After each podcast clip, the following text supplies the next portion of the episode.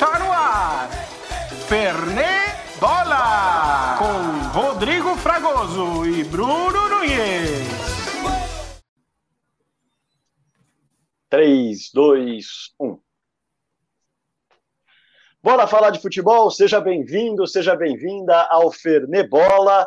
Meu nome é Rodrigo Fragoso e antes de começar o episódio de hoje, eu quero te lembrar que você pode nos assistir no YouTube. Aqui, quem está acompanhando no YouTube já sabe, já está vendo o meu rostinho, o rostinho de Bruno Nunes. Já já vou cumprimentá-lo. E também, se você está precisando lavar louça, está precisando pegar um trânsito no ônibus, no carro, no metrô, que seja, você pode nos ouvir nos principais agregadores de podcasts. Então, não tem desculpa para perder nenhum episódio. A gente vai ficar muito contente se você nos escutar no Orelo, que remunera os podcasters de acordo com o númerozinho de plays que as pessoas dão lá. E se você quiser ser um padrinho do Fernebola, o Orelo oferece essa possibilidade com uma colaboração de seis reais por mês e você pode direcionar desses seis, dois reais para o Fernebola. No YouTube aqui no canal do Fragoso também há uma monetização para quem nos assiste até o final. Isso é bem importante. Na descrição do vídeo a gente vai deixar o link para que você nos siga no Instagram, no Twitter e também encontre os outros links para nos escutar em podcast e, claro, mandar para a galera que curte futebol, porque você já acompanhou boas histórias aqui no Fernebola, história do Sérgio, enfim, já já vou falar sobre isso. Antes, eu quero dar primeiro meu bom dia, boa tarde, boa noite a você. Bruno Nunes, meu companheiro de Fernebola, tudo bem? Tá, e aí, Rodrigo, tudo bom? Queria dar um salve aí aos espectadores barra ouvintes do Fernebola. É, a gente está muito feliz né, com as repercussões, as primeiras repercussões né, dos primeiros episódios que a gente fez aqui. E, bom, Vou, já vou te passar a bola para você apresentar aí o nosso, o nosso quarto episódio.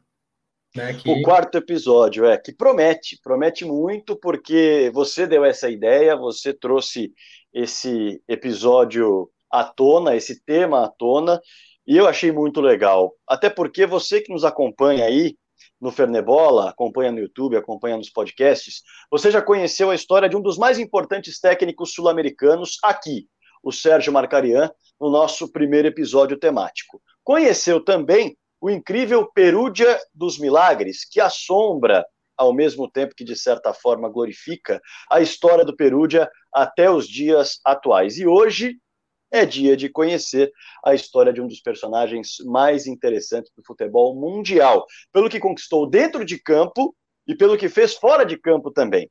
É sul-americano? Não. É europeu? Também não. Você deve se lembrar de um jogo em que o Galvão Bueno na Globo, há algum tempo, disse assim: Olha, me venderam o peixe errado.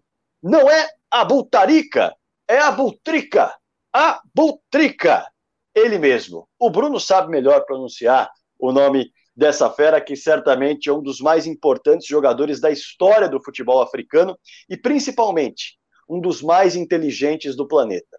Inteligente em campo, o meia Abutrica driblava adversários pelo Awali e pela seleção do Egito, fazia a diferença e levantava troféus. Inteligente também, fora de campo, o filósofo Abutrica driblava regimes antidemocráticos pela sua torcida e pelo seu povo, fazia a diferença e levantava bandeiras.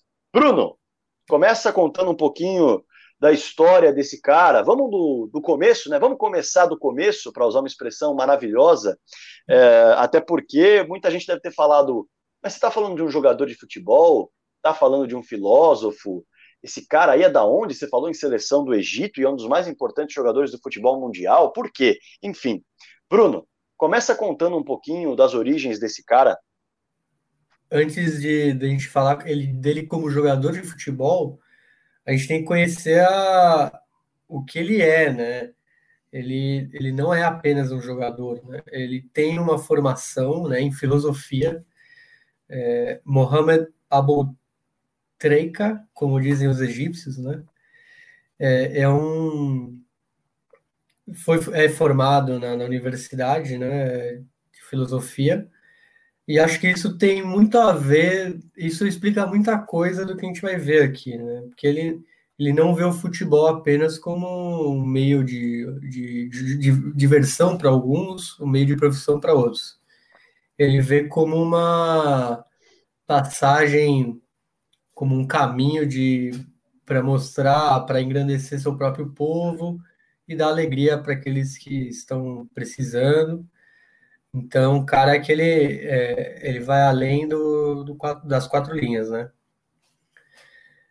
E, bom, agora, entrando em campo, vamos falar sobre a, o início da carreira do Abu Treika. Você já falou, ele é ídolo do, da seleção egípcia, ídolo do Arli, maior time da, da África, maior time do Egito, tem uma das torcidas mais ensandecidas, acho que do, de todo o mundo.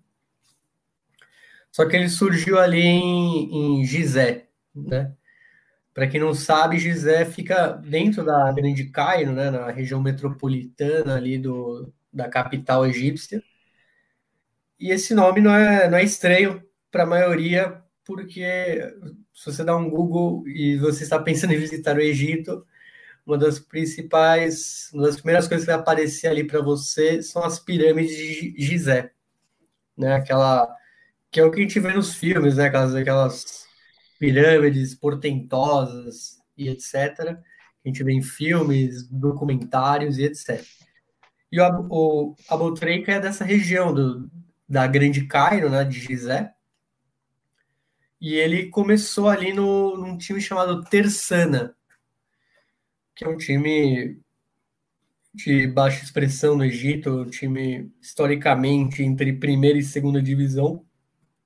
Só que ele tem como grande rival o Zamalek, que também é dessa região do Cairo, mas ele faz o grande clássico do futebol egípcio. O Terçana é aquele rival do bairro, né? Ele não é o rival oficial, vamos dizer assim. É como, vamos dizer, o Liverpool muitos consideram que o, o, Liverpool e o Everton é um segundo, um clássico de segundo nível. Seria mais ou menos isso. É, e ele começou nesse Tersana, que é um jogo, é um time lá da, de Gizé, essa região aí da, do Cairo. E ele foi. E tem uma história, um background interessante, porque esse time só ganhou uma vez o campeonato egípcio. É, em em 1967, se não me engano, 63, perdão, li errado aqui. É, e o maior ídolo da história desse clube, que é o Hassan El Shazli, foi quem viu a Boltreika jogar ali nas bases do time e deu a chance para ele pular para o time principal. E nisso o Abutreika conseguiu é, passar para o time principal. Ele chegou ali com 12 anos, né? Isso, aos 17 ele estreou, né? Uma, uma, idade bem baixa até, né? É difícil hoje em dia você ver um, um jogador de 17 anos. Porém, como era uma divisão inferior do Egito e etc., ele conseguiu dar esse passo logo cedo, para já para ir para o time principal. E lá ele conseguiu acesso, né, de, com o El Chasley, que o El Chasley foi o grande jogador dessa única o único título que eles tiveram, e acabou chamando a atenção dos grandes do Egito. Né? É, um, é uma história até parecida com a do Mohamed Salah. Né? Ele saiu de um time, não, não foi do, do, da dupla de Cairo, né? do Al-Ahly ou do Zamalek, mas ele chamou a atenção num time menor, né? nos Arab Constructors, El Maukaulum, uma coisa assim. Só que ele deu passo já para a Europa né? Essa foi a grande diferença. O Abutrica não. Quem vê ele é o al E aí que muda essa, essa história, né? Ele, de um time de um time sem muita expressão ali de Gizé, ele vai para o maior time do país, do continente, e quiçá em números é o time mais com mais louros no mundo inteiro, né? A nível continental. E nisso ele já, ele, nos primeiros momentos, ele já se tornou um ídolo ali no, no Al-Ahly.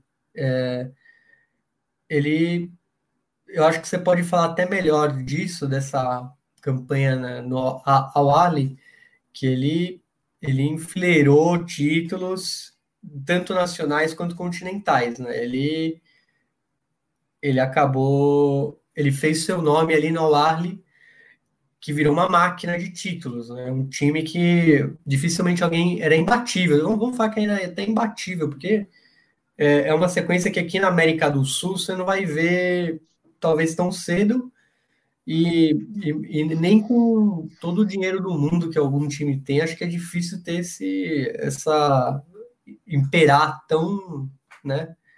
No caso deles, eles foram faraós, né? Não, não imperadores, mas acho que você pode tocar a partir daí. Com certeza. E eu acho legal a gente falar um pouco do, do Abutrica, até um pouco antes do Awali. Aliás, eu vou parar de falar Abutrica. Eu comecei falando Abutrica para a galera lembrar e vou passar a falar da forma correta, como os egípcios pronunciam, Abutreica. E é legal a gente puxar do Abutreica o seguinte: ele foi formado em filosofia, ele é formado em filosofia, melhor dizendo, e o detalhe está justamente na postura e no comportamento dele desde o primeiro contrato, por exemplo. Porque ele vai buscar um primeiro contrato ao lado de um zagueiro, e nessa história há algo muito curioso. O Abultreica tinha chamado muito a atenção, enquanto o zagueiro, naturalmente, parecia um jogador que teria futuro, mas primeiro, é zagueiro, naturalmente ganha menos é menos disputado economicamente. E o Abultreica não. O Abultreica já é um meia, já é um criador de jogadas.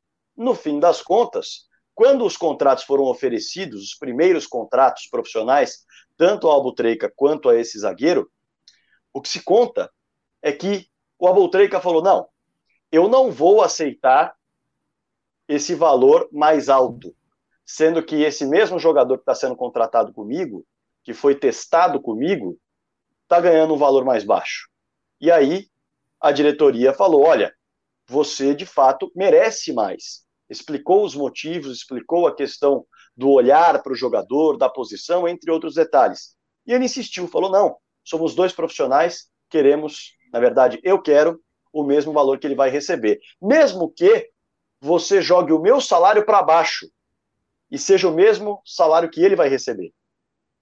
E no fim das contas, a diretoria baixou o salário do Aboltreica para o mesmo salário do defensor e ele não teve problema algum, ele assumiu. Então ele já tinha uma postura muito diferente, mesmo muito jovem. Mesmo sendo um jogador que chegou aos 12 anos ao clube, que chegou aos 17 anos ao time principal. E aí ele faz história no al de fato, porque o al como você bem disse, Bruno, ele tem um peso muito grande na história do futebol egípcio. Ele tem uma sequência, ele enfileira títulos com uma facilidade muito grande. Para se ter uma ideia, ele se torna o maior ídolo da história do clube e também alguém muito importante em diversas conquistas. Por isso, claro, ele se torna um dos maiores ídolos. Para se ter uma ideia, esse clube, o Al Ahly, emendou a segunda sequência de sete títulos da Liga Egípcia na história do clube com o Abu Treika. Porque antes a equipe já havia enfileirado uma sequência de sete títulos, e lá no começo do futebol egípcio havia enfileirado, dos anos 40 aos anos 50, mais especificamente do final dos anos 40 até o final dos anos 50, uma série de nove títulos. Mas ainda assim, é algo muito marcante, é algo muito impactante. E o currículo dele chama a atenção porque poucos jogadores têm um currículo tão expressivo dentro de um clube. Para se ter uma ideia, ele conquista cinco Supercopas do Egito, em 2005, 2006, 2007, 2008 e 2010. Duas Copas do Egito, das 36 conquistadas pelo Al-Ahly, tiveram sua participação. E aí é o ponto em que ele menos se destaca. Porque são cinco dos sete títulos continentais do Al-Ahly com ele presente. Quatro das seis Supercopas africanas do Al-Ahly com ele presente. Em 2006, leva o Al-Ahly ao terceiro lugar do Mundial de Clubes. Perde para o Inter por 1 a 0 na semifinal, para quem não se lembra. O Internacional que seria o campeão em cima do Barcelona. E aí na disputa de terceiro lugar vence o América do México por 2 a 1. Então, foram 11 temporadas disputadas com a camisa do Al-Ahly e 23 títulos conquistados. Isso nos leva a pensar o seguinte: por que esse cara não foi jogar na Europa? Por que esse cara que se destacou tanto não tomou o caminho natural de muitos jogadores africanos e foi jogar na Europa? E aí nós vamos para o segundo ponto do comportamento do Abultreica, que chama a atenção mais uma vez, e por isso nós colocamos aqui para você que está acompanhando a gente, que ele é um jogador fantástico dentro e fora de campo. Nenhuma proposta boa para o Al-Arli chegou. E dessa forma, o Abultreica, Abultreica não julgou interessante deixar o clube, porque não compensaria, seria bom só para ele e ele se manteve no Al-Ahly, se manteve jogando no futebol egípcio, quando outras propostas apareceram para ele jogar até em outros continentes ao longo da sua carreira. E aí a história e o comportamento do Abutrica acabam coincidindo ainda mais com o que representa o clube ao Arli, em que ele fez história. O contexto passa a ser importante. O Al significa nacional, é como se estivéssemos falando do Nacional do Uruguai, o Nacional da Barra Funda. Em árabe, Al-Arli. Significa nacional. O nome ele pode parecer comum, mas especificamente esse clube representa muito para o Egito, no sentido de um clube que preza pelo país, pelo povo e representa muito para quem lá atua. O Al-Arli tem em sua história o carimbo de uma militância de resistência nacional contra o controle colonial britânico, gente. Isso começou ainda no século XIX, até a Revolução Egípcia de 1952. Um pouquinho de história, para se ter uma ideia. Em 1952, o exército egípcio finalmente venceu esse confronto e expulsou os britânicos. O Al-Ahly foi fundado em 1907. Nós estamos falando aí de três a quatro décadas, justamente nesse período em que a coisa vai tomando uma forma bacana para os egípcios. Nós estamos falando aí de décadas de militância e resistência e simbologia para quem está presente no Egito e principalmente para quem se envolve com um clube de futebol. Isso faz muita diferença. Nós nem estamos falando da época em que ele viveu.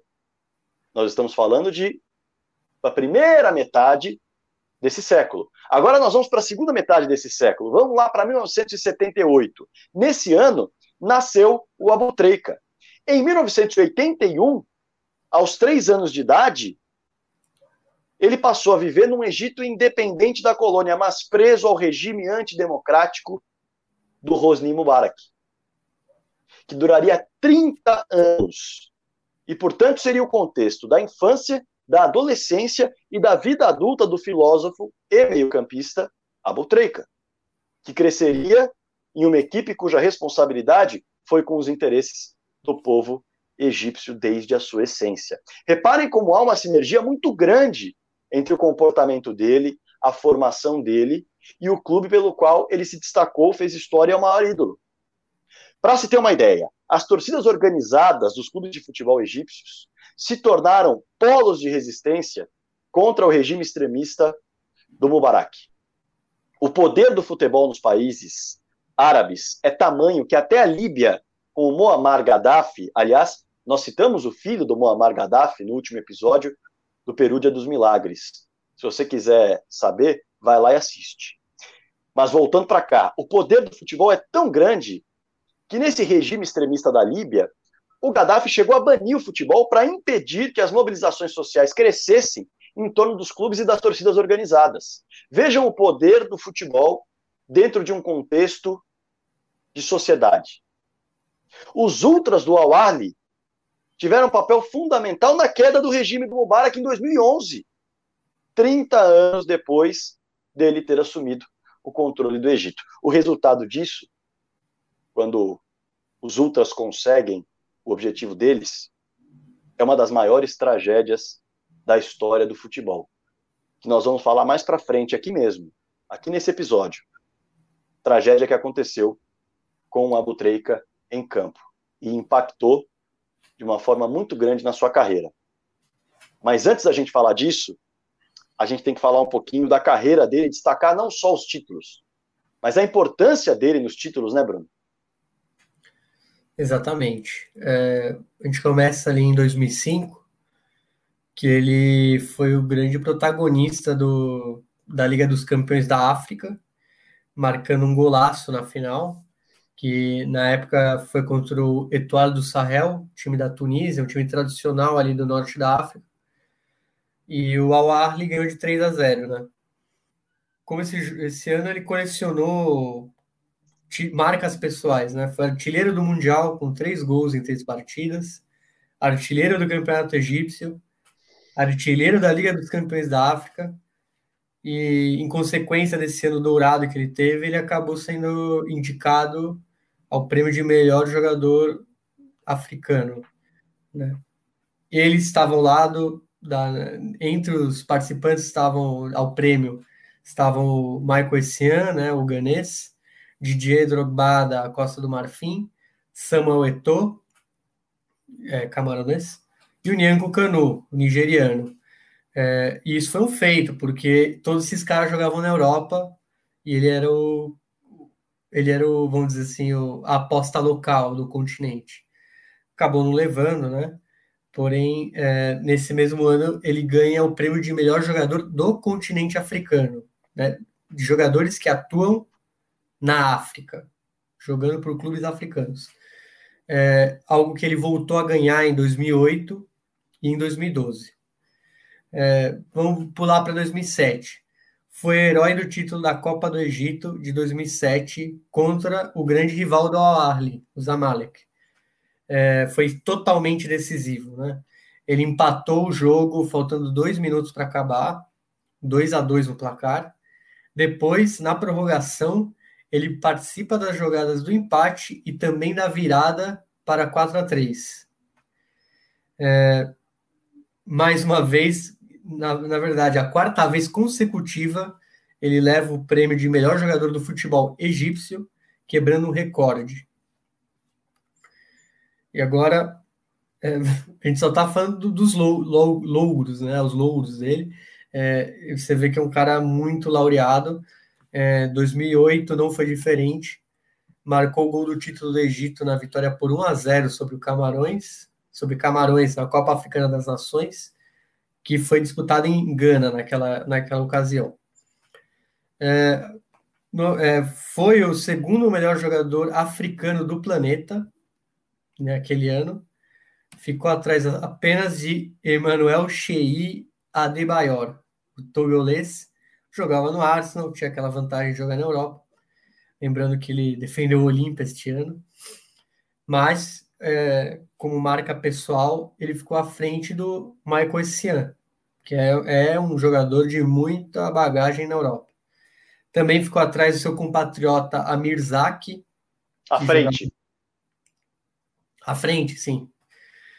É, à frente do, do Essien, do Amir Zaki, do Wigan Athletic e do Didier Drogba. Ou seja, cara bateu a grande maioria dos jogadores, menos o Adebayor. É... 2009, Copa das Confederações. Um ano antes da Copa do Mundo de 2010, na África do Sul. Foi aquela edição do Brasil, né? E ele mostrou que poderia ser testado contra seleções de grande porte. Deu duas assistências na derrota do Egito para o Brasil, que foi um 4 a 3 ah, e também deu uma outra assistência na vitória contra a Itália, 1 a 0 na Azurra. Foi um resultado bem expressivo para os faraós. Porém, uma derrota contra os Estados Unidos acabou eliminando né, o Egito, que vinha bem naquela competição. Né, era o atual campeão africano, que era o, o que deu o passaporte para ele jogar esse torneio. E lembrando que os Estados Unidos chegou longe até, né? Ele foi um dos é, semifinalistas se não me engano, ele deu bastante trabalho. Cai para o Brasil, se não me falha a memória. É, tem que ver, mas eu lembro que ele, o, ele até começa ganhando o Brasil e depois toma uma virada incrível. Porém, o que você pensa? O Egito chega ali, campeão da África, faz uma ótima Copa das Confederações, consegue ganhar da Azurra. Ou seja, ele é um grande favorito para ir para a Copa do Mundo em 2010, né? Porém, isso não acontece. Né? Começa uma sina do Egito de, de não ir em Copas do Mundo. É, não que começa, ele, ele não ia desde 90. Mas a sina é que ele ganha, ele é o melhor time da seleção do continente, mas ele não consegue traduzir isso em Copas do Mundo, né? Indo para Copas do Mundo. É, e isso é uma das um dos grandes, infelizmente, um marco na, na carreira do Abutrica, que mesmo ele sendo um grande jogador, um, como eles falam lá, o mágico, ele nunca jogou uma Copa do Mundo. Tanto que o Egito só voltou à Copa do Mundo agora na Rússia, e o Abutrica já tinha pendurado as chuteiras. É, e aí, 2010, né, tem essa tristeza. Porém, 2012, vamos pular para fevereiro de 2012, que é uma data importante para a carreira do, do Abu Treika, que é quando temos a tragédia de Porto Said, uma cidade muito importante do Egito, é, e tem todo um contexto dessa tragédia, né? Vamos explicar, né? Um ano antes, em 2011, Hosni Mubarak, então o presidente do Egito, é, ele havia caído do poder depois de 30 anos. É, que foi uma... o que a gente falou agora há pouco, né? É, é aquele, é, é, aquele contexto todo que a gente passou da carreira do Abotreika, é, é, chegando àquela tragédia que é uma das maiores do futebol e também é uma tragédia importante, marcante na carreira do Abutrica, pelo que impacta no Abutrica, pelo comportamento que ele tem, mas enfim, é, é o gancho importante para a gente falar, depois de passear pela carreira inteira desse jogador e mostrar quão campeão ele é, quão decisivo ele é, e além de alguns detalhes da personalidade dele, que nós falamos no começo, é importante frisar que esse capítulo também é um marco na carreira dele. Ali para o final é verdade, mas é um marco bastante importante a tragédia de Porto Saíde que o Bruno vai explicar. Então, como, como já falou, né, o Mubarak cai do poder do, do Egito em 2011. É, e a gente falou né, que o, o Al-Arli é um símbolo de resistência e militância no país, né, desde os períodos coloniais. É, então, os ultras do clube eles tiveram um papel fundamental na queda do, do, do ditador. É, eles estiveram lado a lado a um dos principais partidos de oposição, a então Irmandade Muçulmana, que ela existe desde 1928 e é uma das principais organizações político-religiosas do país. É, e a Irmandade é uma, foi uma grande opositora de Hosni Mubarak, mesmo sendo tem essa, esse viés mais religioso. Né? O, o, Egito tem uma tradição secularista que a gente vai se aprofundar mais. É, pegando esse contexto, é, o Al-Masri, que é um time lá de Porto Said, e o Al-Arli jogaram uma partida lá em Porto Said pelo Campeonato Egípcio. E o que aconteceu? os apoiadores de Mubarak estavam infiltrados na torcida do Al-Masri. É, e armaram uma invasão de, de campo e iniciaram uma briga histórica contra os ultras do Al-Ahli, que eram os grandes opositores desse regime é, ditatorial. É, o que aconteceu? Mais de 70 pessoas morreram nesse dia. Milhares ficaram feridas e o Albuquerque estava em campo viu as mortes bem de frente, tem relatos de que ele chegou a segurar fãs, é, gente morrendo, apesar de não ter uma comprovação, mas existe esse rumor que ele chegou a tipo, ver os últimos momentos da, de vida de alguns torcedores. É, e ele foi para o vestiário, os jogadores estão em pânico. É, como curiosidade, além dele estava o, o brasileiro Fábio Júnior, né, o atacante Fábio Júnior, não aquele do América, do Cruzeiro, mas sim outro Fábio Júnior que jogou pela, pelo Campinense, jogou na, no Flamengo, no Vasco. E foi uma data, uma tragédia total, porque a maioria dos envolvidos nesse dia chegou a pensar e a repensar suas carreiras como profissionais do futebol, porque eles nunca imaginaram que um jogo de futebol ia ser palco de um massacre. Eu imagino que ninguém que está começando uma carreira no futebol vai imaginar que um dia seja parte de, uma, de um campo de guerra, é, e não por motivos de torcida, né? Motivo político, no caso.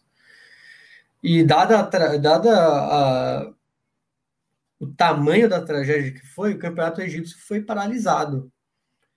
E o Abu Treika foi um dos caras que foi na frente pedir justiça pelas mortes, né? Quem fez isso? Quem na, na época tinha não sabia direito, né, as motivações, apesar de toda suspeita levar isso e depois ter se confirmado. É, e a torcida do Al-Ahly, os Ultras, fizeram um mosaicos pedindo a justiça pelos 74 mortos nessa tragédia. É, o Abu Treika, como bom filósofo, começa a pensar no que, que o que ele vai fazer da vida depois de ver tamanho massacre. E ele pensa, tipo, vou, vou me aposentar. Tipo, não, não estou aqui, né, para isso. É, ninguém vai pensar nisso. Porque você vai ver uma morte em campo, né?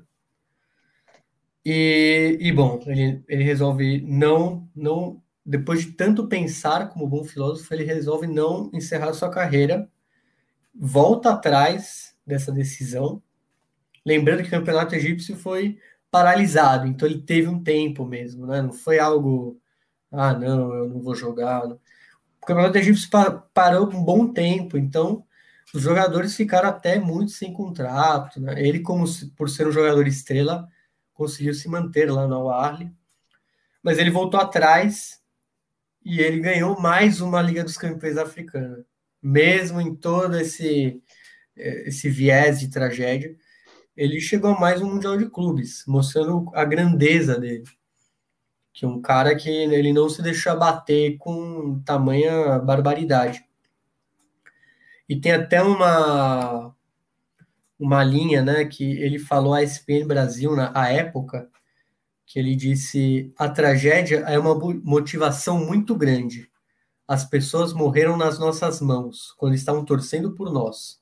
Ganhamos a Liga dos Campeões da África por eles e queremos ir bem no Mundial por suas almas.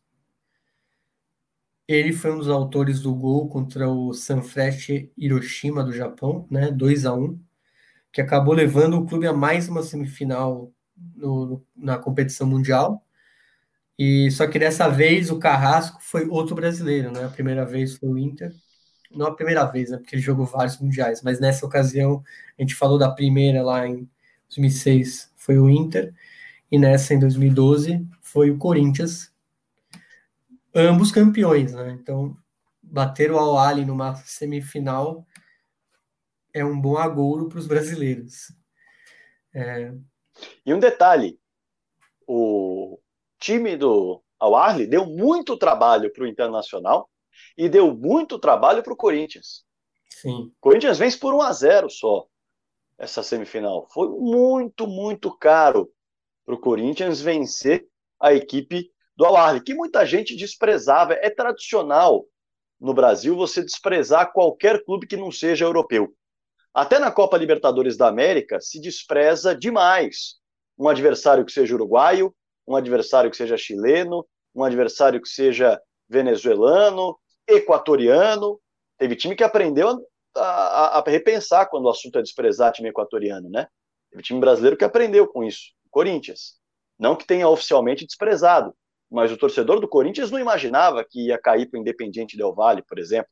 Então, quando um time brasileiro vai ao Mundial, há um desprezo completo pela equipe que vem do México, pela equipe que vem do Egito, pela equipe que vem do Japão.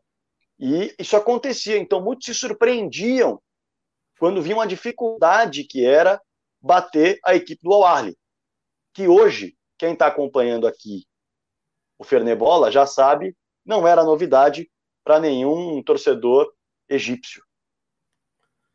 Um adendo, o al é um time muito formado por egípcios e jogadores, às vezes tem um brasileiro, ou às vezes tem afri outros africanos de outras nacionalidades, mas ele não é um time. Você vê, por exemplo, um time do Oriente Médio, ele consegue contratar jogadores de renome. É, os times mexicanos também. Ele não, ele tem uma base, né? Ele é um time formado, ele é um time forte é, de, por, por natureza, vamos falar assim. Ele não é, ele não tem um, um grande montante para se ele criou essas oportunidades, essa dificuldade, foi por um, é um trabalho de anos, é um trabalho de. É um time bom mesmo, né? não, não tem a ajuda do petrodólar. Né? Exatamente. E, bom, acho que a gente pode, daqui de Porto Said, a gente pode falar um pouco sobre o Abutrica, além da filosofia, né? o jeito é, filantropo dele, né, Rodrigo? Como é verdade. Ele não era um cara só que levantava bandeiras uh, de times de futebol ou que marcava gols e ponto final. Ele era um cara que tinha atitudes fora dos gramados. Filósofo, meio-campista, participou de diversas campanhas sociais contra a fome, pobreza, ajuda a crianças com câncer, doação de sangue, tudo partindo de ideia própria. Não era algo obrigado, não era algo que o Al-Arli forçava o jogador. Quantas vezes nós não vemos várias campanhas de marketing em que os jogadores não estão nem sorrindo quando aparecem numa campanha social, visivelmente forçados? Eu não estou generalizando, mas estou falando de, de alguns jogadores, em alguns momentos, e a gente percebe que aquilo ali está sendo feito pela imagem e não pela atitude. E o Abutreika não, ele sempre fez questão de estar presente em campanhas sociais, em campanhas humanitárias. Aliás, ele mesmo deu uma entrevista na qual ele falou o seguinte: todo atleta tem um papel humanitário na sociedade. Ele não vive apenas para si, mas para os outros também. Eu gosto de fazer trabalhos de caridade e tento o meu melhor para ajudar os mais pobres. Essa é uma frase, na verdade, esse é um período do Abu Treika. É ele quem está falando. Ele está puxando essa responsabilidade para si. Ele está falando que jogador tem de ser é, mais importante do que propriamente alguém que joga bola, que faz gol. Isso é muito legal. Isso mostra o tamanho desse cara, que poderia ser um metido, poderia ser um mala, poderia ser o que for. Mas não. Ele nasceu e cresceu em um lugar pobre, se desenvolveu, foi buscar o seu sonho, estudou e se tornou muito mais do que um jogador de futebol se tornou também um ser humano que é exemplar. Em 2008, para quem não se lembra, ele fez um gol contra o Sudão pela Copa Africana das Nações e comemorou mostrando uma camisa em protesto ao bloqueio de Israel à população palestina na faixa de Gaza. Na camisa aparecia as aspas: simpatize com Gaza. Era essa a mensagem. Vários palestinos foram às ruas com fotos dele, dias depois para celebrar a vitória do Egito e também para celebrar alguém levantando essa bandeira. E quando o Egito conquista o título, a mesma coisa aconteceu. O Al Hilal de de Gaza, repetindo para não confundir, hein? O Al Hilal de Gaza fez uma Zaga. homenagem. Zaga não dá, né? Fez uma homenagem ao jogador, onde alguns atletas da base seguravam bandeiras com os dizeres: Palestina ama a Boltreica, a Boltreica é meu ídolo, a Boltreica Gaza não vai te esquecer, usando a camisa 22, que era a camiseta que ele usava, o número que ele usava na camiseta. Então, é de uma representatividade muito grande. Detalhe importante: o Al-Arli nunca recriminou manifestações dos jogadores. O Al-Arli nunca impediu, embora a FIFA impeça, proíba. O Al-Arli nunca viu isso como um problema. Tamanho é o contexto histórico, tamanho é não, tamanho uh, import, tamanha importância histórica que tem o Awali dentro do contexto do Egito, não só dentro do futebol. Então, de fato, chama muita atenção a relação do Abultreika com o que acontece fora dos gramados. E aí, ele consegue alcançar esses feitos, no futebol, ele consegue uh, um currículo impressionante, ele consegue chamar atenção pelo lado de fora, mas ele nunca conseguiu, nunca foi à Europa, como nós já dissemos algumas vezes. Mas ele foi a um outro clube depois do Al né, Bruno?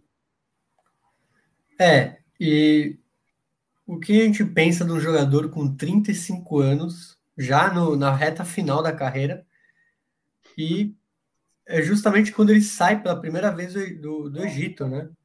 Ele já tinha jogado no Tersana de Gizé e no Arli, mas nunca tinha saído do Egito. Com 35 anos, ele opta por sair, é, ele vai por empréstimo ao Bani Yas, que é um time dos Emirados Árabes Unidos, e muitos falam que muito e parecido com o que aconteceu no começo da carreira dele, é, ele só foi para esse time, que era de um shake, porque a proposta era muito boa para o Al-Arli.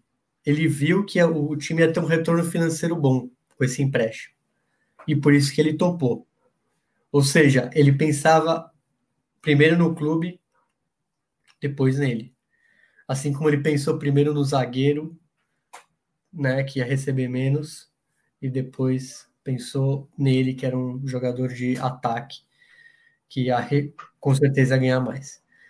E lá ele fez poucos jogos, né? É, porque era empréstimo de quase meia temporada, assim. É, mas em, poucos, em pouco tempo ele já revolucionou o futebol lá nos Emirados Árabes. Porque ele fez o gol do título da Liga dos Campeões do Golfo, que é uma competição que reúne diversos clubes da Península Arábica, é, fez gol na estreia dele e, e o gol e ele fez o gol do título, o gol na decisão da Liga dos Campeões do Golfo contra o Alcor do Catar. É, e aí você vê como ele é grande, que lá, lá no Banias ele vestiu a camisa 74 em honra aos que morreram em Porto Saíde e os jogos do Banias que tinham pouquíssimo público, começaram a encher, porque o Abu Treika começou a mobilizar a comunidade egípcia que morava lá no país, que é grande, além de outros, outras nacionalidades árabes, e começou a, ele começou a ser o, o grande atração do campeonato, mesmo sendo um jogador mais veterano. E, e, tem reportes de um jornal lá que os torcedores do Al-Arli iam ver ele, torcedores do Zamalek, do grande rival, pessoas que não gostavam de futebol, mas tinham ligações com o Egito, iam ver ele. E um repórter do jornal Emirati, The National, perguntou para um cara: por que vocês estão aí indo ver ele? Tipo, vocês nem torcem às vezes para o Al-Ahly. Aí o cara falou assim: quem não ama a Butreika no Egito? Como não gostar desse homem? Tipo, cara que é tão é tão grandioso em, em pequenos atos, acaba virando, se imortalizando. Eu acho que é aí que está o detalhe. Não era torcer para o Aboltreica fazer um gol. Era torcer pelo Aboltreica. Era torcer por quem ele era, por tudo que ele representa. Já que ele está em campo, já que é lá que eu posso torcer por ele, é lá que eu vou demonstrar o carinho que eu tenho por tudo que ele representa para o Egito e por tudo que ele representa para diversas causas humanitárias. Então, é um jogador que conquista quem não está no universo da bola, quem não está no universo do futebol. E conquista ainda mais quem está nesse universo, por todos os títulos que conquistou, por ser tão decisivo quanto foi e por ser tão representativo em uma época tão farta de títulos quanto foi a época em que ele jogou no Awali. E, e ali foi o, o fim, né, um dos últimos suspiros da carreira dele. Tanto que no fim desse mesmo ano ele volta para o Arle, ganha mais uma Liga dos Campeões Africana e faz um gol na decisão da, do, da que é como se fosse a Libertadores da África, né, para quem não entendeu. É, e faz um dos gols da, da, da, decisão contra o Orlando Pirates, que é um time tradicional ali da África do Sul. E como a gente traduz essa carreira tão vitoriosa, né? É, o que a gente basicamente falou dele sendo artilheiro, campeão de Liga Continental, cara era líder de um time mais modesto em mundiais de clubes e levava, dava protagonismo, vendeu caro as derrotas contra os times brasileiros, derrotava times mais poderosos com mais dinheiro. E como falei, não, não era um time cheio da grana, assim, claro, nos padrões africanos ele tem um, uma estrutura melhor, mas não chega a ser um, sei lá, um City, né, que contrata quem quiser. É, e eu estava lendo muitos chamam a Boutrica de o maior jogador africano que nunca jogou na Europa ou na África do Sul, ou na, na África, ou na América do Sul. É, não só africano, né? Acho que não é, não é nem esse o quesito. É o maior jogador que nunca não, não passou por Europa e América do Sul, é, mais talvez mais grandioso. O site This Football Times chamou a Butrica de o maior jogador africano a nunca jogar na Europa. E realmente, acho que pelo que a gente já contextualizou de tudo que ele se representa, desde a filosofia até seu começo de carreira em, no Tersana, ele nunca teve esse sonho, né? Ele quis ser um ídolo do povo, é, perto, né? Perto dos egípcios, ou até desse dessa área de influência mais árabe, né, como a Palestina, que a gente, você falou agora. O jornalista italiano Gabriele Marcotti define a Butrica como com certeza o melhor jogador do mundo que não jogou na Europa ou na América do Sul, pelo menos nas últimas décadas. Como você disse, futebol africano, asiático de outros continentes, outros países ele acabou sendo deixado de lado e provavelmente a gente perdeu muito nisso. A gente provavelmente não viu muitos jogadores é, ganharem o destaque que mereciam, mas pelo menos nessas últimas décadas dá para cravar isso.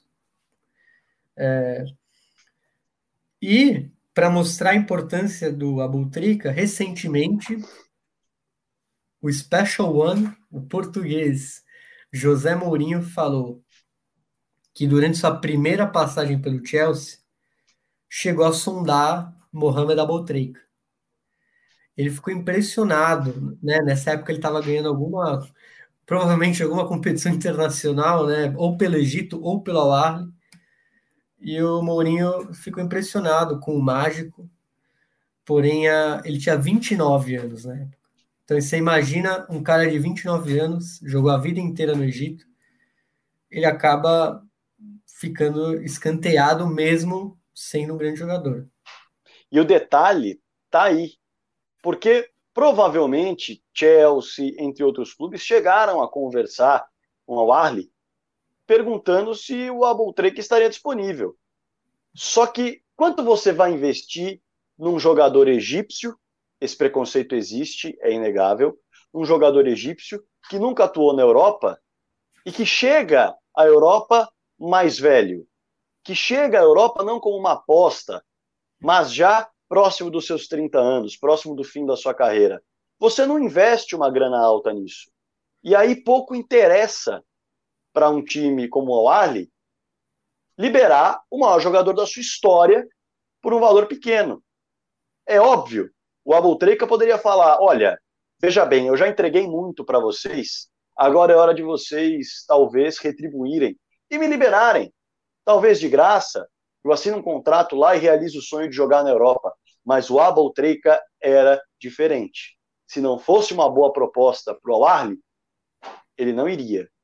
Ele só deixa o Egito, aliás, porque rolou grana para o Al Se não tivesse rolado grana para o Al por empréstimo, ele não iria. Foi bom negócio. Aos 35 anos de idade.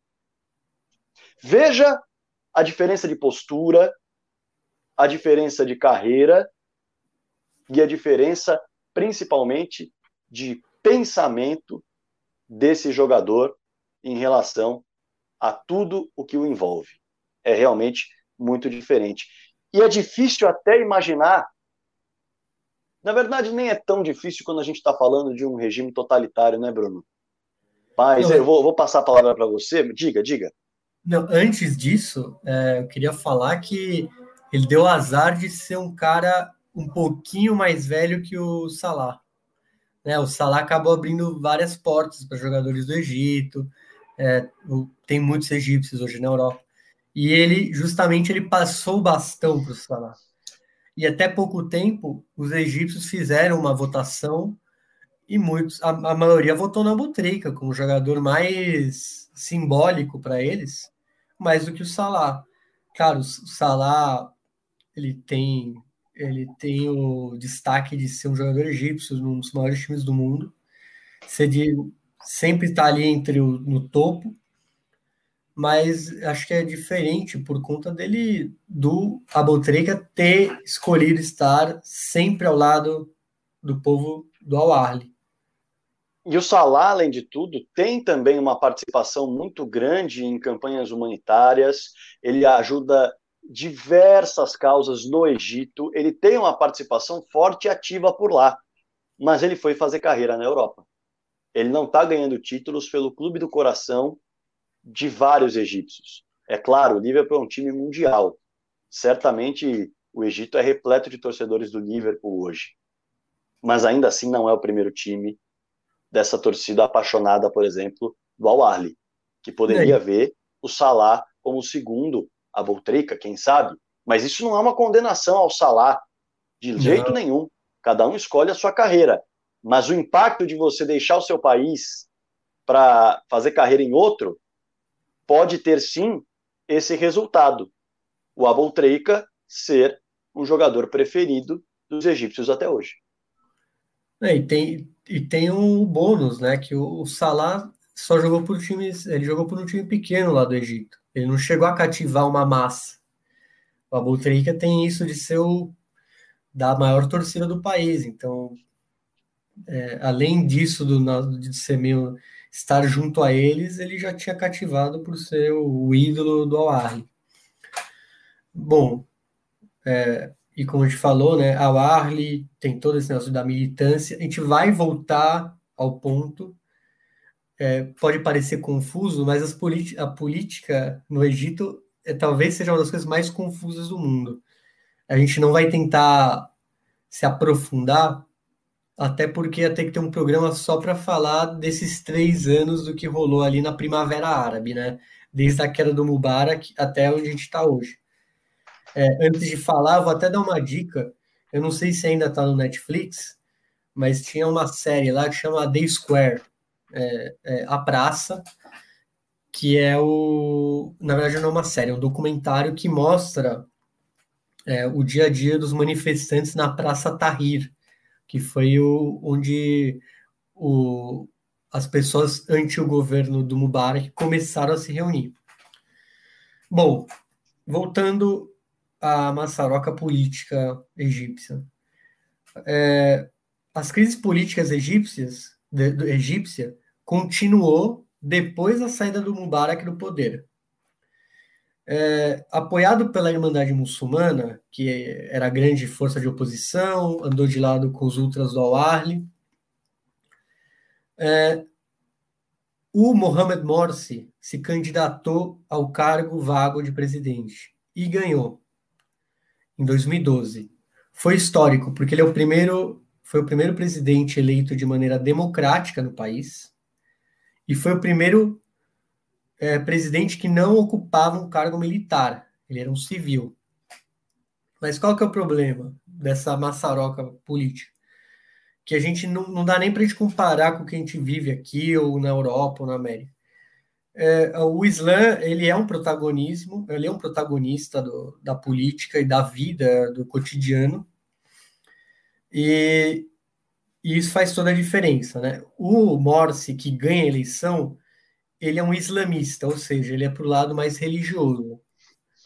É, porém, o Egito é um país secularista. Secularista, para quem não sabe, é quando existe essa divisão de, da igreja do Estado, né? no caso aqui é da mesquita do Estado, que vem desde o Gamal Abdel Nasser, que é o primeiro grande presidente do Egito. É, e aí o que aconteceu? Pessoal pegou mal com isso, principalmente os pessoas mais progressistas, as minorias, né? Tem muitos cristo, cristãs, cristões, cristãos coptas, desculpa. É, e, além disso, ele tirou o privilégio dos militares, né? Por ser um dos primeiros civis. E isso criou uma maçaroca, assim, ele fez uma nova constituição, o pessoal aprovou a constituição em votação, mas o exército ficou bravo, os progressistas ficaram bravos, e aí acontece, golpe de Estado novamente, porque o, o Mubarak, ele estava, ele tinha um exército fazendo sua, sua, sua guarda-costas, como guarda-costas. Porém, quando o exército viu que ia dar, ia ferrar tudo, ele falou assim, vamos apoiar o povo. Só que aí entrou o Morse, não gostaram do Morse e falou assim: vamos tirar ele também. Na verdade, é, foi, foi tudo um teatro que no fim deu a mesma coisa, só que com nome diferente. O ditador agora se chama Abdel Fattah el-Sisi. Ele era o ministro de defesa do Morsi e chefe das Forças Armadas. E ele que orquestrou esse golpe militar. É, porém, a situação não melhorou, né?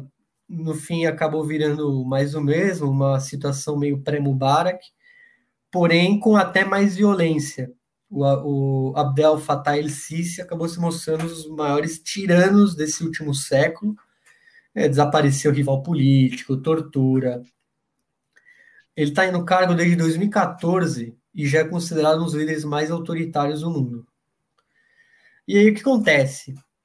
Com ele no poder, a Irmandade Muçulmana, que era o partido que apoiou o Morsi, e era onde os ultras do Al-Arli estavam lado a lado, ela foi banida como partido político e depois foi considerado um grupo terrorista, porque teve um ataque é, a um prédio público que acabou matando 16 pessoas.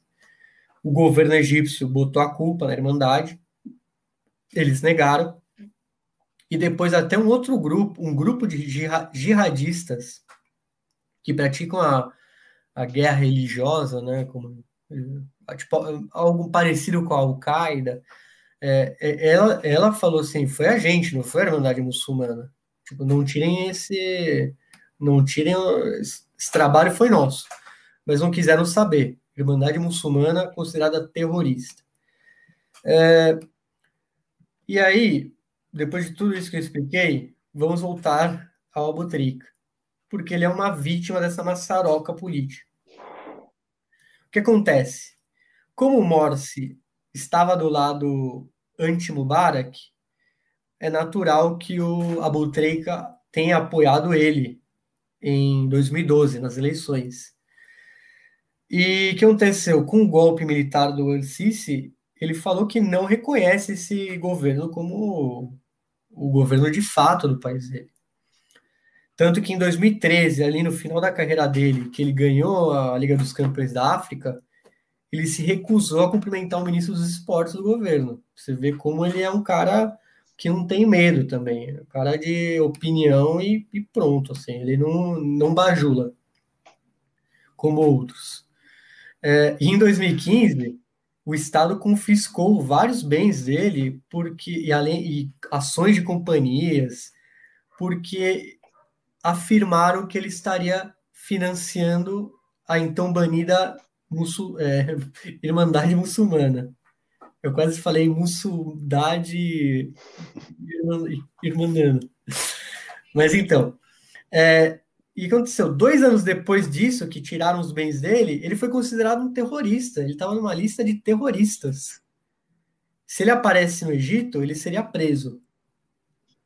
Isso deixou a população, a população que já odiava o governo, esse governo autoritário, começou a odiar ainda mais, porque, cara, vocês vão mexer no único cara que a gente ama pra caramba e começaram a abraçar o Abutrica, o Abutrica em, com, com, declarações curiosas de amor, já que ele era um terrorista, né? As pessoas falavam: se você é um terrorista, eu também sou, eu também queria ser. E outra também é: você é o terrorista dos nossos corações. É, Aí você vê, a, o povo ficou bravo, alguns levaram com humor, né, tentando levar um pouco de humor, e ele apelou à justiça para tirar o nome dele como terrorista desse documento, e ele conseguiu uma apelação, ele foi suspenso um tempo, mas em 2018, dois anos atrás, ele voltou a figurar entre os banidos, ou seja, o ídolo do povo não pode entrar no Egito, até hoje. Se ele entrar, ele é preso, é, e sabemos que é um, é um regime extremamente autoritário, então é melhor nem saber o que pode acontecer com a Boltrica se ele pisar no Cairo.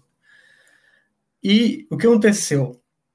Desde 2013, ele vive no Catar.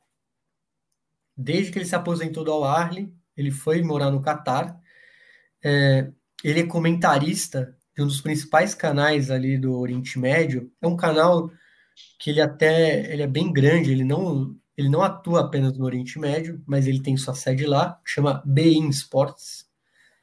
Ele acabou estudando, ele passou no teste, ele é um treinador diplomado pela Confederação Asiática de Futebol. E, como curiosidade, tem um sucessor aí esse ano, 2020, é, Ahmed Abultreika, estreou como atacante do Al Arabi, lá do Catar. É, vamos ver se ele vai emular os passos do pai. Provavelmente, é, enquanto durar esse regime no Egito, ele não vai poder, se ele tiver o talento, ele não vai poder defender a seleção. Provavelmente vai optar pelo próprio Catar. É, e é isso, né, Rodrigo? É uma história de reviravoltas que a gente terminou com ele sendo ele até hoje é considerado um, um terrorista, uma ameaça à segurança nacional do Egito. Pois é, eu vou trazer minhas conclusões já já sobre o Abultrei, que a galera vai ouvir. Acho que a gente vai realmente passar uma régua nessa história desse que é um dos jogadores mais importantes do futebol mundial, pelo que fez dentro e fora de campo. Mas antes, você já sabe o que vem por aí, o nosso bom Leonardo Russo. Bruno Leonardo Russo com La Barra al 45. Pessoal, eu sou o Leonardo Russo. Para quem não me conhece, eu sempre deixo de me apresentar porque a gente tem um, um roteiro padrão, né? E eu sempre deixo de me apresentar, mas enfim. É, eu sou um especialista em bebidas. É, eu trabalho na Boiú XP, arroba Boiú XP e eu realizo workshops online sobre bebidas, experiências ao vivo e uh, roteiros de turismo gastronômico. Então, se você quiser conhecer mais sobre bebidas artesanais, é comigo que você fala, beleza? Vinho, cerveja, café e destilados é comigo que você fala. Então, ah, um gole desse delicioso café. Agora, vamos para o que interessa, pessoal. O café, ele é uma bebida super antiga. O café ele vem desde o século 16, 15, por aí. Ninguém sabe muito bem quando aconteceu, mas o que aconteceu foi um pastor chamado Caldi, é, e não é Calbi, não é Calbi Peixoto, né? Risos. É, Caldi, ele tinha um monte de ovelhinhas, tal, não sei o que, e as ovelhinhas começaram a comer uma frutinha pequena, vermelha provavelmente, e começaram a ficar malucas com aquela. malucas do tipo, ficaram né, cafeinadas com aquilo. Basicamente, é, o nosso querido Caldi viu que aquilo era bom e falou: Eu vou provar um negócio desses. E quando ele provou, ele viu que não só aquilo era bom, mas ele falou: Vou fazer um, um suco com isso. Vou fazer um suco com essa planta. E aí esse suco, chá, coisa meio quente, naquela época não tinha nada a ver com o que a gente bebe hoje. É, enfim, ele fez lá do jeito que ele conseguiu, do jeito que ele tinha. Imagina, século XVI, né? Era tudo muito diferente, né? É, o que, que acontece? Ninguém sabe direito que ano que foi isso que aconteceu, né? É uma lenda e foi escrito meio de um jeito diferentão, era um pastor, então ninguém sabe direito de onde. É, o cara era nômade, né? Então, enfim, ninguém sabe direito. Pode ser entre o século 13 e o século 16, né? Então 1200 e 1500. Ninguém sabe muito bem quando aconteceu isso aí. Mas o que a gente sabe, o que a gente tem certeza é que o Oriente Médio foi muito importante na história do café durante séculos, séculos e séculos e séculos. É, imagina que o Oriente Médio ele era um entreposto comercial entre as grandes navegações e entre a Rota da Seda. A Rota da Seda sempre foi muito importante no comércio entre a Europa e a Ásia. Então, essencialmente, o Oriente Médio ele fazia esse entreposto comercial. E o café era a grande novidade para os mercadores, principalmente genoveses, principalmente italianos e assim por diante, e é aí que nasce o comecinho da relação dos italianos com o café, para vocês terem ideia do quão longe isso vai, né? É, ou seja, então é por isso que os italianos têm essa essa como é que eu vou dizer, essa relação tão antiga com o café, por isso que eles falam que eles são a origem do café e assim por diante. Mas assim, é discutível também, tá? É bem discutível. Depois daí, uh, eles começam a fazer comércio com a Companhia das Índias Orientais Holandesas, tá? Que é Uh, que foi, na verdade, a maior empresa do mundo. Né? Eles tinham um país para eles. Então, quer dizer, imagina. Né? E aí, o que, que acontece? Esses caras, eles começam a vender para a França, e a França era o maior comerciante com a Holanda, né? Isso já no século XVIII, né? Século XVII, XVIII. E aí esse café vai ser vendido para a França. E aí o café nos domínios franceses e dentro desses domínios franceses no Caribe. Então a gente já tem o café nas, nas três principais regiões do mundo: na América Central, na, na Ásia e na África. E aí agora a gente vai ter aonde? No Brasil. Então finalmente do Caribe vem para o Brasil. Existem várias lendas de como isso aconteceu, mas o que a gente sabe é que aconteceu e que quando aconteceu, começou a nossa história com o café. Nosso grande drama romântico com o café. E aí vocês já sabem muito dessa história porque todo mundo estudou isso aqui quando estava na, na, na, quinta série com a tia Maria e sabe que o café trouxe muita coisa boa, trouxe muita coisa ruim. Escravagismo, desenvolvimento científico, enfim, trouxe um monte de coisa para o Brasil, né? E assim, Pessoal, é, é controverso, é complicado, mas estamos aqui por conta do café. É, é uma bebida incrível. Até hoje, o café etíope é tido como um dos melhores do mundo. Até hoje, o café da América Central é tido como um dos melhores do mundo. E o do Brasil, sem dúvida, também está lá no panteão de um dos melhores do mundo, o café de especialidade. Agora, qual é a diferença entre um e outro? Isso eu acho que eu vou abordar em um ou outro episódio, porque a gente já está com sete minutos.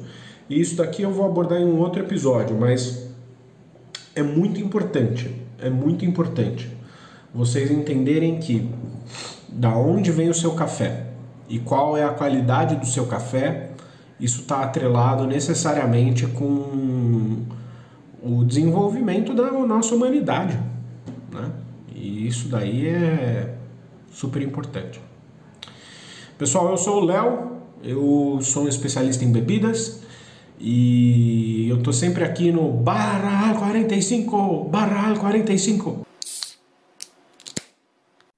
Valeu, Leonardo Russo, da Boiú, trazendo aqui sempre aquele olhar diferente. E agora, para a gente passar a régua, nós falamos sobre alguém que marca a história de um país, marca a história de um clube e foge de todas as regras. Um grande jogador poderia muito bem ter deixado o seu clube quando despontou para fazer carreira na Europa, porque o seu clube não é do centro do futebol mundial. Ele não fez isso. Um jogador com as marcas que tem poderia ser um jogador que só liga para futebol, para dinheiro e não está nem aí para o seu entorno. A Boltreica não teve essa personalidade. Um jogador como ele poderia, ali no final da carreira, ou depois de alguns títulos já consolidados, falar: agora é a hora de eu viver o sonho de jogar na Europa. que é o sonho de praticamente 99% dos jogadores hoje, a Boltreica está nesse 1%. Não sonhou em jogar na Europa. Só se a proposta agradasse ao Al-Ahly. Somente com essa condição. Isso nunca aconteceu e para ele, tudo bem. Mais uma vez, ele foge à regra.